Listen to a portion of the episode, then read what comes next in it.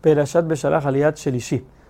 Moshe que estaba rezando por el pueblo que estaba en sufrimiento, es detenido por Hashem y le dice, este no es el momento de rezar, sino es el momento de que el pueblo de Israel siga caminando, porque el mérito de ellos que salieron al desierto, por mi palabra, y el mérito de sus padres es suficiente para que el mar se abra y lo deje pasar. Con todo y eso, dice, dice Rashi que todavía el pueblo estaba en cierto punto siendo juzgado si merecía salvarse o merecía caer junto con los egipcios. Esa noche, aunque normalmente la columna de fuego y la nube estaban siempre enfrente del pueblo y se, se, se, movía una a la noche y en el día, esa noche la columna de fuego pasó a estar atrás del pueblo para separar entre Israel y los egipcios.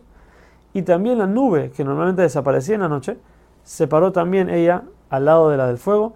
La nube tapaba el lado de egipcio para oscurecer, oscurecerles la noche y no vean nada. Y el fuego estaba del lado de Israel y les alumbraba toda esa noche.